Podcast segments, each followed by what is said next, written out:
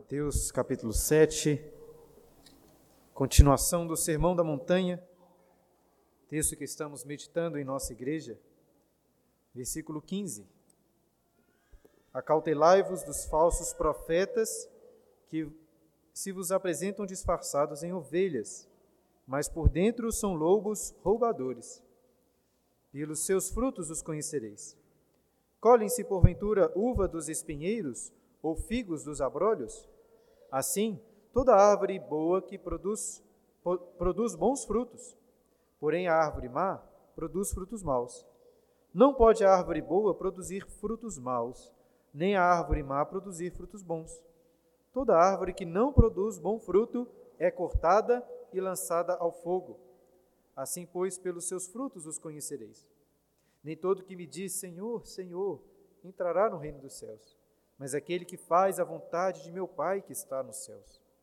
Muitos naquele dia hão de dizer-me: Senhor, Senhor, porventura não temos nós profetizado em teu nome?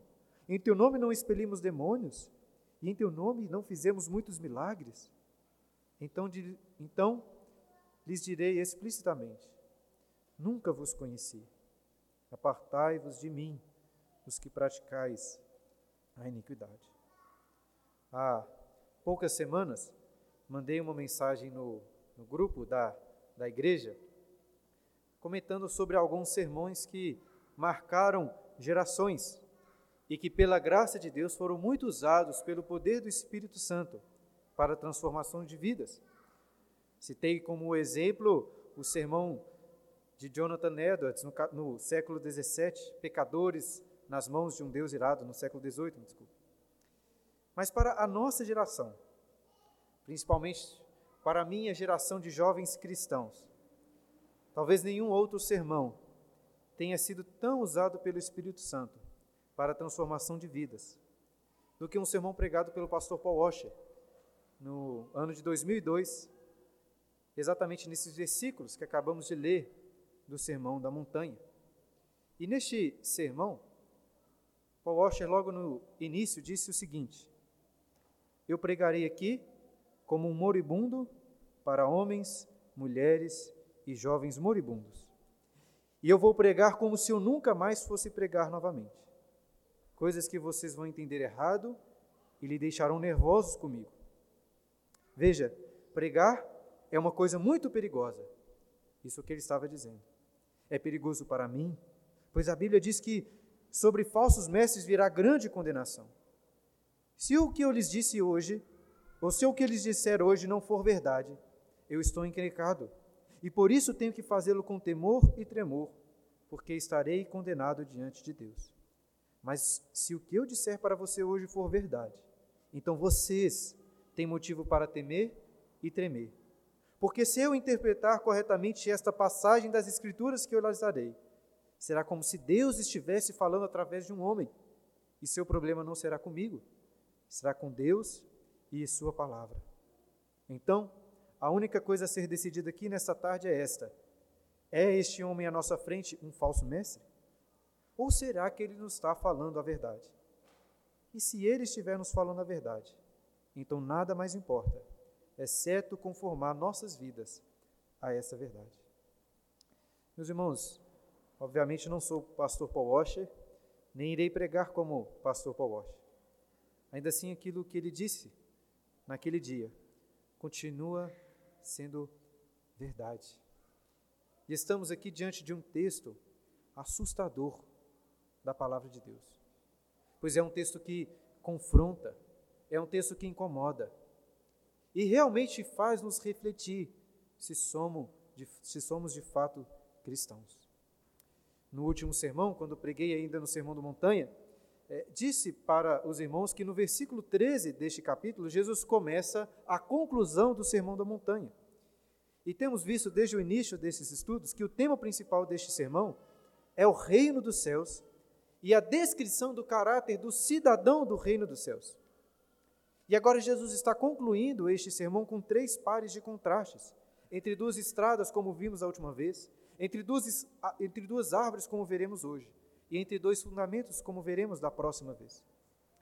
E o que tenho destacado é que Jesus não encerra este sermão com uma oração, pedindo para que Deus salve esses seus discípulos, ainda que, claro, isso seja completamente necessário, a ação de Deus para salvá-los.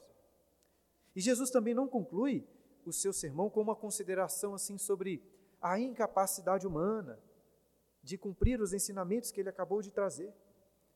Jesus conclui esse sermão voltando para os seus discípulos com um apelo, dizendo: entrem pela porta estreita, andem, sigam o caminho apertado que conduz à vida, produzam frutos dignos de arrependimento, construam suas casas na rocha. Meus irmãos, nós confiamos na soberania absoluta de Deus. Reconhecemos nossa completa dependência da graça do Senhor. Mas isso não exclui o fato de que é você que deve entrar por essa porta estreita, seguir pelo caminho apertado que conduz à vida e entrada no reino dos céus. E neste caminho apertado sobre o qual falamos a última vez, o cidadão do reino dos céus enfrenta diversas dificuldades. E uma das piores dificuldades está nos falsos ensinos, em falsos profetas de homens que, disfarçados de ovelhas, são lobos roubadores, que vão tirá-lo do caminho e conduzi-lo para o caminho largo e espaçoso que conduz à perdição. E é por causa deste perigo que Jesus, aí no versículo 15, deixa sua Bíblia aberta, leia novamente comigo, ele adverte os seus discípulos dizendo: Acautelai-vos dos falsos profetas que se vos apresentam disfarçados em ovelhas, mas por dentro são lobos roubadores. Notem que Jesus está alertando para o perigo de falsos profetas. E acho que é importante destacar que Jesus está falando aqui, obviamente, de profetas. Jesus não está falando, não, não diretamente, pelo menos, de mestres ou de pastores.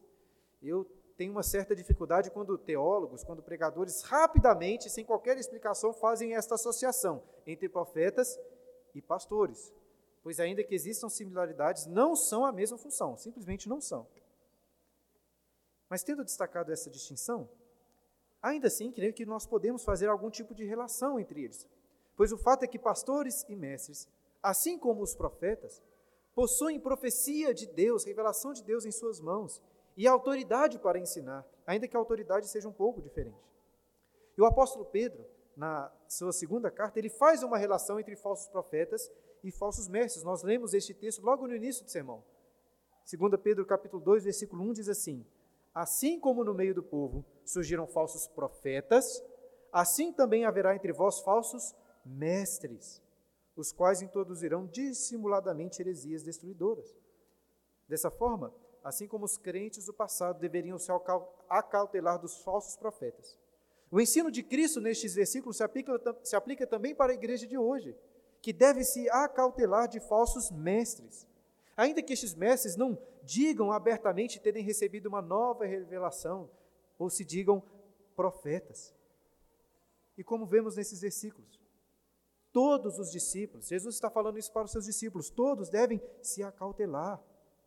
Irmãos, não é dever apenas dos pastores a proteção das ovelhas, dos lobos devoradores. Mas a igreja, todos vocês, devem estar atentos para que não sejam enganados.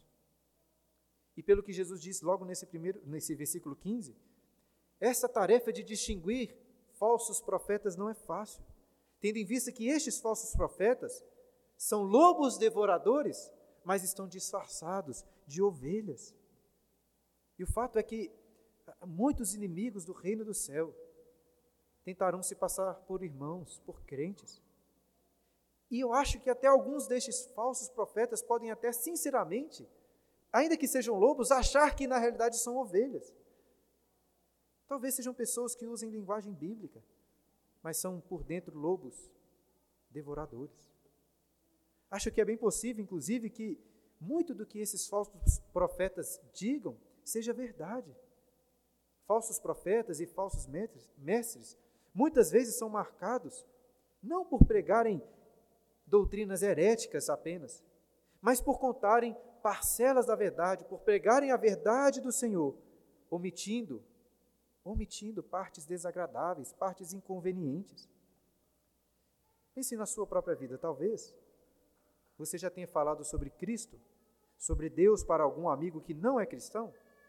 Falando, por exemplo, sobre a importância de se crer em Jesus, de confiar em Deus, que Ele é um Pai que cuida, que abençoa.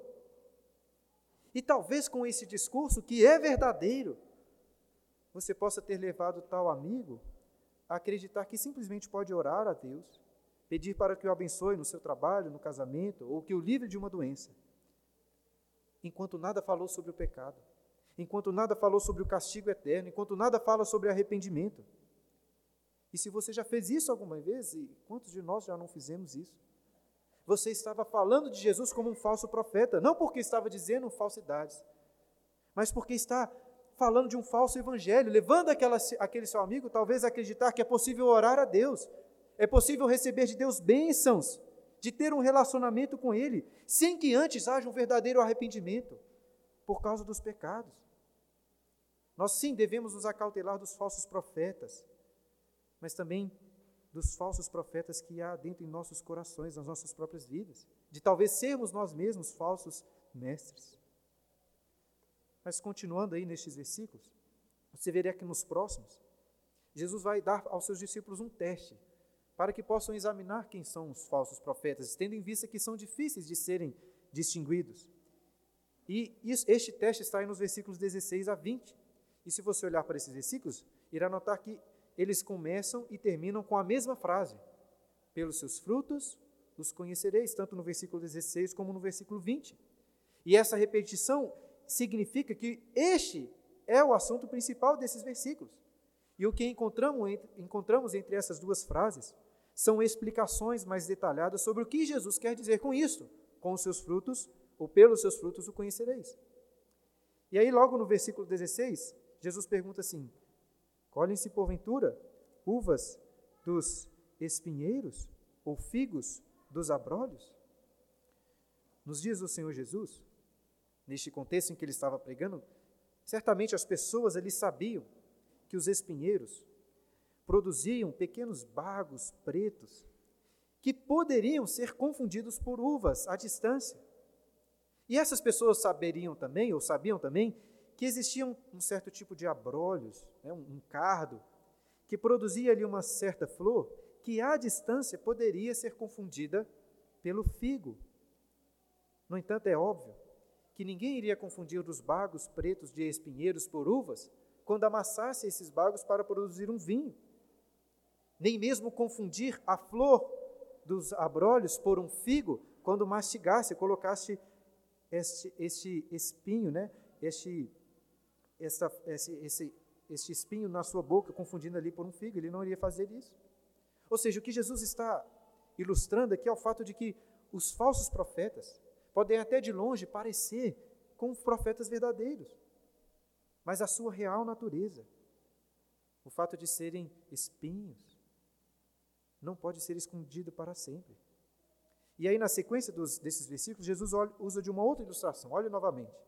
Uma ilustração também associada aos frutos, uma associação muito simples, que todos ali poderiam entender. Ele diz: Assim, toda árvore boa produz bons frutos, porém a árvore má produz frutos maus, aí no versículo 17. Não pode a árvore boa produzir frutos maus, nem a árvore má produzir frutos bons. Toda árvore que não produz bom fruto é cortada e lançada ao fogo. Novamente, Jesus está apontando aqui uma realidade muito óbvia. Porque, por definição, árvores boas são árvores que produzem bons frutos, enquanto árvores más são árvores que produzem frutos maus. Essa é a definição. Se uma árvore boa produzir frutos maus, na realidade ela não é boa, ela é uma árvore má. Portanto, o que Jesus está mostrando é que é impossível, logicamente falando, que uma árvore boa produza frutos maus. É impossível que isso aconteça. Agora, se você sabe que determinada árvore é má e tem produzido frutos maus, frutos perigosos, o que você vai fazer com essa árvore? É o que Jesus diz aí. Você irá cortá-la você irá queimá-la, porque esta árvore para nada mais presta. Pelo contrário, essa árvore pode produzir frutos perigosos. Da mesma maneira que falsos profetas devem ser cortados, devem ser excluídos. E como estou explicando e disse antes, essas ilustrações aqui das árvores, dos espinhos, dos abrolhos, servem para sustentar o tema principal que Jesus está querendo mostrar nesses versículos. Assim, pelos seus frutos, os conhecereis, é o que ele termina dizendo aí no versículo 20. Portanto, meu irmão, assim como você não encontra uvas em espinheiros, figos em abrolhos, ou frutos bons em árvores más, você não encontrará bons frutos em falsos profetas. Portanto, para se acautelar dos falsos profetas, basta você examinar os seus frutos. Agora, que tipo de frutos são esses sobre os quais Jesus está falando dos falsos profetas? Será que são frutos morais, de obras que eles praticam? Ou será que Jesus está falando de frutos de ensino, daquilo que eles falam, daquilo que eles profetizam? Eu creio que Jesus está falando sobre esses dois tipos de frutos. E vemos uma relação disso nas, nos testes que o próprio Senhor instituiu para os falsos profetas, lá no livro de Deuteronômio. Dois testes. Em Deuteronômio, Deuteronômio capítulo 13, vemos que profetas, ainda que falassem a verdade, mas que fossem idólatras, que fossem imorais e que quisessem levar o povo para a idolatria, para a imoralidade. Ainda que dissessem a verdade, na, na realidade eram falsos profetas e por isso precisavam ser apedrejados. Ou seja, frutos de uma conduta imoral testificam que aquele é um falso profeta. Já lá em Deuteronômio, no capítulo 18, nós vemos um outro teste. Vemos ali o teste de profetas que são mentirosos, que diziam que determinada coisa iria acontecer, mas não acontecia. E estes falsos profetas também deveriam ser apedrejados. Ou seja, são falsos frutos de ensino. Agora, hoje nós temos o costume de apedrejar falsos mestres. De toda forma. Assim como os verdadeiros profetas do passado deveriam ser também homens de piedade os pastores, os mestres, os presbíteros da igreja de Cristo também devem ser homens de piedade, como o apóstolo Paulo ensina em 1 Timóteo capítulo 3, homens irrepreensíveis. E assim, obviamente, como os profetas verdadeiros no passado deveriam profetizar a verdade, os verdadeiros mestres e presbíteros e pastores devem ensinar a verdade da palavra de Deus. Portanto, o que estou querendo mostrar é que falsos profetas, bem como falsos mestres, podem ser reconhecidos às vezes por uma vida de imoralidade, outras vezes por ensinarem a mentira, e outras vezes, obviamente, por fazerem os dois, tanto praticarem imoralidade como ensinarem mentiras. Mas o que Jesus nos mostra nesses, nesses versículos, e faz questão de deixar claro, é que nem sempre será fácil distinguir quem são os falsos profetas. Porque, como disse no versículo 15, eles se disfarçam de ovelhas. São como bagos ali no espinheiro que se parecem com uvas, ou flores nos, abrolhos que se parecem com figos. São profetas difíceis de serem reconhecidos. E até me parece que Jesus não está aqui muito preocupado com profetas pagãos, ou com profetas assim que facilmente são reconhecidos por ensinarem heresias perniciosas. Pois são fáceis de serem percebidos, ele está falando de pessoas difíceis de serem distinguidas. E olha, irmãos, considerando o contexto deste sermão da montanha, para mim ficou muito claro que estes falsos profetas sobre os quais o Senhor Jesus está falando são profetas que falam verdades. São profetas que dizem que Jesus é o Senhor, mas que deixam de pregar sobre a porta estreita, sobre o caminho apertado, sobre o qual o Senhor Jesus falou nos versículos anteriores. E além de não pregarem, ou seja, de omitirem a verdade, eles também, em seus frutos de conduta, não caminham, não seguem por este caminho apertado. E acho que essa inferência de que Jesus está falando de falsos profetas assim faz muito sentido, porque, se pensarmos bem, profetas assim não são tão fáceis de serem percebidos em sua falsidade. Por quê? Pensem comigo. Estes falsos profetas não estão aqui ensinando grandes heresias. Não são pessoas que chegam negando a divindade de Cristo ou algo nesse sentido. Na realidade, esses falsos profetas poderiam até ser considerados em alguns círculos como exímios defensores da ortodoxia. Mas o caminho que ele prega não é o caminho apertado. A porta que ele prega é outra. Eles podem até facilmente parecer homens piedosos, mas esconder os seus pecados, esconder as suas imoralidades. E quando estava pensando sobre esses falsos profetas do Sermão da Montanha, me lembrei dos falsos profetas condenados por, pelo Senhor lá em Jeremias, no capítulo 8 o texto que nós lemos também durante a liturgia. Quando lá no versículo 11, o Senhor diz sobre esses falsos profetas que eles curam superficialmente a ferida do povo, dizendo: paz, paz, quando não há paz. Porque naquele contexto, toda vez que o profeta Jeremias se levantava para alertar o povo, para levá-los ao arrependimento, para os advertir sobre o castigo do exílio que viria sobre eles se eles não se arrependessem. Inúmeros outros profetas viravam para eles e diziam, para o povo diziam: paz, paz. Ou seja, não se preocupem. Jeremias está sendo muito radical. Deus é amor. Deus é gracioso e misericordioso. Certamente nunca faria isso com vocês. Levá-los para o exílio, vocês que são um povo amado dele. Irmãos, infelizmente, parece que nada disso mudou. Nos dias de Jeremias, nos dias do Senhor Jesus e nos nossos dias, encontramos entre o povo de Deus o mesmo discurso. De pessoas que, ao invés de pregarem um caminho apertado, de alertarem para o perigo do caminho largo que conduz para o castigo, pregam um caminho amplo, tranquilo, mas que conduz para a perdição que está tudo bem, que Deus os ama, que não há o que se preocupar. Eu, sinceramente, acho que nós, e nem Jesus estava aqui, nós, assim como o Senhor Jesus, a meu ver, não precisamos nos preocupar tanto com falsos mestres, como Edir Macedo, ou como Valdomiro Santiago. Porque pessoas assim de longe você já percebe que são falsos mestres. Preste atenção nisso, irmãos. Acho que devemos, com muito mais cuidado, nos acautelar de falsos mestres próximos a nós. Pastores evangélicos, pastores presbiterianos, pastores reformados, que ensinam doutrinas verdadeiras, que falam sobre a doutrina da soberania de Deus, que falam sobre eleição, que falam sobre perseverança dos santos mas que, enquanto os membros da sua igreja estão vivendo como ímpios, em imoralidade sexual, cometendo divórcios, mentiras, vivendo em pecado, claramente não sendo cristãos, são pastores que aconselham estes membros, tanto do púlpito como chegando em aconselhamentos privados e dizendo: paz, paz. São pastores que falam sobre as alegrias do céu, mas não pregam sobre os terríveis sofrimentos do inferno. São pastores que não alertam para o juízo final, porque eles assumem que todos que estão na igreja, que vêm à igreja, são salvos. São pastores que estão sempre incentivando para que você olhe para Jesus, para que você olhe para a cruz, para que você olhe para a graça de Deus, para que você olhe para o perdão dos pecados. Mas nunca dizem para você olhar para a sua própria vida, para os seus pecados, para os seus erros, e fazer um autoexame e refletir se você realmente é um cristão verdadeiro.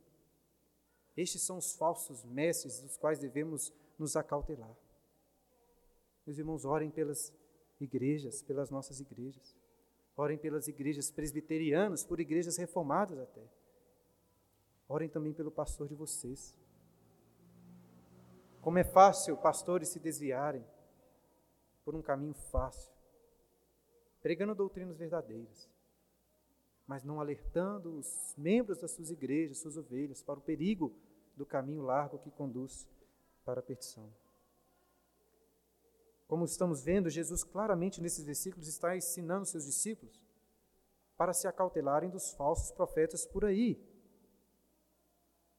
Pessoas que talvez no meio da igreja irão querer desviá-lo do caminho apertado. Mas prestem atenção, não pense que falsos profetas, que falsos mestres serão sempre pessoas externas a você. Porque talvez mais do que se acautelar dos profetas que estão aí por aí, por aí fora. Você deve se acautelar com um falso profeta dentro do seu coração. Que quando diante de uma tentação diz assim: não tem problema cometer esse pecado, Deus é amor. Não tem problema seguir em frente, depois você pede perdão. Devemos nos acautelar desses falsos profetas nossos, dos nossos próprios corações. Eu já falei aqui sobre pastores, já falei sobre o perigo de mestres. E agora, quando lermos os próximos versículos, quero que você pense menos em falsos mestres por aí, mas pense e olhe mais para o seu próprio coração. Não se preocupem tanto com falsos pastores. Se preocupe em examinar a sua própria vida e se você de fato é um cristão. Olha o que o Senhor Jesus continua dizendo, versículos 21 e 22. Nem todo que me diz Senhor, Senhor entrará no reino dos céus, mas aquele que faz a vontade do meu Pai que está nos céus. Muitos naquele dia hão de, me diz, hão de dizer-me: Senhor, Senhor, porventura não temos nós profetizado em teu nome? E em teu nome não expelimos demônios? E em teu nome não fizemos muitos milagres? O pastor R.C. Sproul disse que considera essas as palavras mais assustadoras que temos registradas da boca do nosso Senhor Jesus. E por que são tão assustadoras? Porque certamente estão retratando a realidade de milhões de pessoas por aí, que até sinceramente dizem professar Cristo como Senhor, mas estão condenadas. E são ainda mais assustadoras, porque talvez possam estar retratando a realidade de alguns de vocês que estão aqui. A sua realidade, talvez até a minha realidade.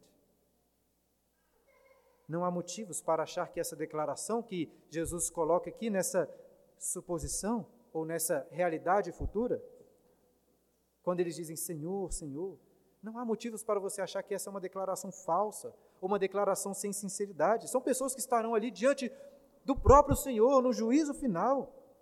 E, inclusive, essa repetição, né? Senhor, Senhor, muito provavelmente enfatiza a confiança que essas pessoas tinham de conhecerem Jesus como seu Senhor. Pessoas que acreditavam ser íntimas de Cristo. Pessoas que não só profetizavam, não só professavam que Cristo é o seu, que Jesus, o nome de Cristo, mas que Cristo é o Senhor das suas vidas. Eles diziam, eles diziam Senhor. Alguns meses atrás, alguns meses, né, estava conversando com uma pessoa que claramente está longe da igreja, vivendo em imoralidade, sem demonstrar nenhum verdadeiro arrependimento. E ainda assim, uma pessoa que, com os pés juntos, diz estar plenamente confiante, seguro da sua salvação. E por qual motivo ele está seguro? Porque há poucos anos ele teve uma experiência, e claramente foi uma experiência com Cristo. Mas olhem novamente para esses versículos, notem que Jesus está falando aqui de pessoas que tiveram experiências extraordinárias no nome de Cristo. Eles profetizaram, eles expeliram demônios, eles fizeram muitos milagres. E se nem profecias, se nem o dom de milagres são frutos que garantem uma fé genuína, uma fé verdadeira, muito menos uma experiência subjetiva qualquer com Cristo, é evidência suficiente de que qualquer pessoa é cristã. Nem mesmo, irmãos, vir à igreja, ser um membro ativo da nossa igreja, participar das reuniões de oração, ser um diácono, ser um presbítero, ser um pastor. Nada disso garante que você entrará no reino dos céus. E o que garante? Quem pode ser considerado como um genuíno cidadão do reino dos céus? Jesus disse aí no versículo 21: Aquele que faz a vontade do meu Pai, que está nos céus, esse que vai entrar no reino dos céus. Portanto, não basta você dizer que crê em Jesus, não basta você ser batizado, você ser membro de, um, membro de uma igreja, pois se todas essas coisas não forem acompanhadas de uma sincera e verdadeira mudança de vida, de um desejo firme, persistente, de, claro, pela graça de Deus, cumprir a vontade de Deus. Se não for acompanhado, uma pessoa assim estará condenada. É claro, nem no Sermão da Montanha, nem em nenhum outro lugar da Bíblia, encontramos uma doutrina da salvação em que a obediência à vontade do Pai é o que garante a entrada no reino dos céus. Não é o que garante. Ninguém vai entrar no reino dos céus por ter obedecido a Deus como ele exige. Porque todos nós somos pecadores. Mas, por outro lado, também ninguém vai entrar no reino dos céus sem obedecer a Deus. Entramos no céu pelos méritos de Cristo, pela obediência de Cristo em nosso favor. No entanto, apesar de não sermos salvos pela obediência nossa, mas pela obediência de Cristo, nós somos salvos por Cristo para obedecermos, para fazermos a vontade do Pai. De forma que as obras de obediência não são a causa da nossa salvação, mas são uma consequência necessária uma consequência natural e necessária de que fomos transformados por Ele. Só aquela pessoa que foi verdadeiramente transformada por Deus, que pode perceber, olhar para a sua vida, ainda que reconheça erros e falhas, mas conseguir, consegue perceber amor, amor pelos ensinamentos de Deus, amor pelos mandamentos do Senhor, pela Bíblia, pela igreja, pela oração, por uma vida de santidade. Só pessoas assim, que foram libertas de si mesmos para viverem para Deus, para fazer a vontade do Pai, entrarão no reino dos céus. Somente essas pessoas.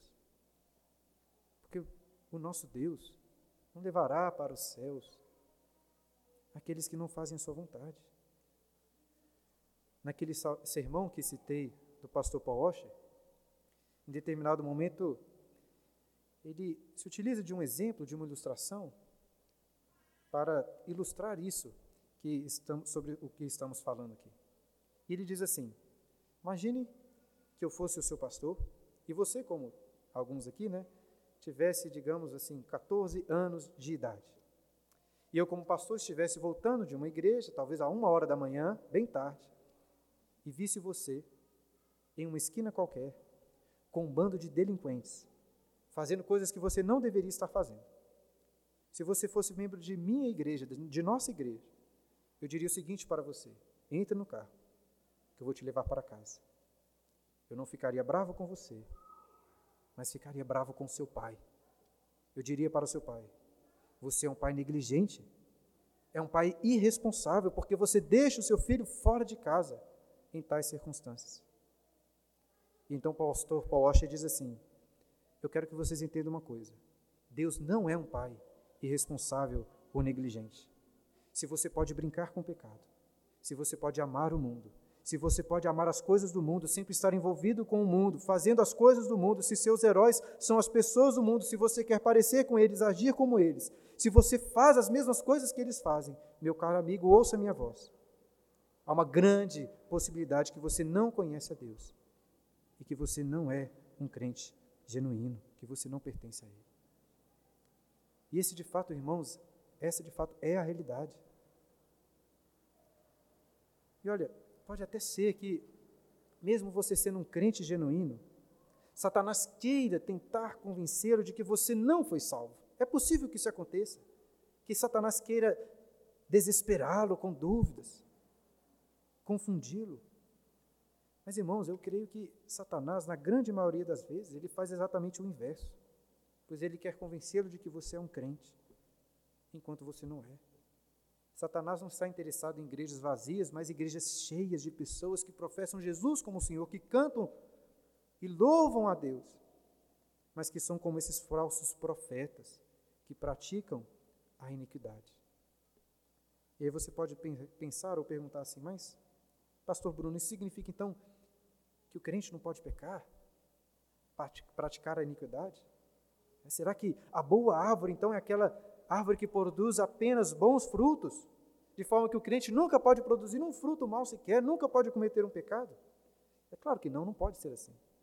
Como que eu sei que não pode ser assim? Porque Jesus, nesse mesmo sermão, ensinou seus discípulos a diariamente pedirem perdão pelas suas dívidas. É óbvio, óbvio que ele considera que os discípulos do reino dos céus cometerão falhas.